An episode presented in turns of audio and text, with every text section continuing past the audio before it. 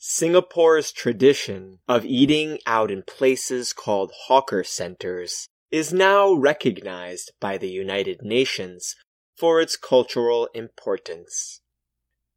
A hawker is a person who sells food or goods and advertises by shouting at people walking by on the street.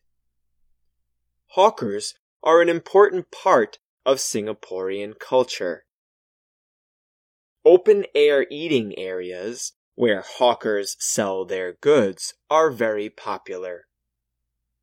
Famous chefs such as Anthony Bourdain and Gordon Ramsay have praised them. And they appear in popular films like Crazy Rich Asians.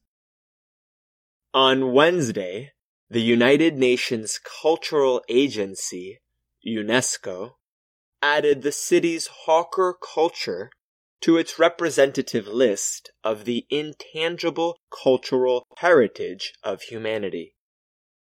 Singapore sought to have hawker culture added to the list about two years ago. Now that it has been recognized, Singapore must provide a report every six years to UNESCO. The report must show efforts the city state has made to save and support its hawker culture. These centers serve as community dining areas where people from diverse backgrounds gather and share the experiences of dining over breakfast, lunch, and dinner, UNESCO said. In the 1970s, Singapore cleaned up its streets so the city moved street hawkers to new eating centers.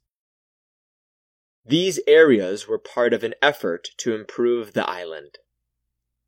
Now, the centers offer many different low cost meals for local people and provide a pleasing social setting.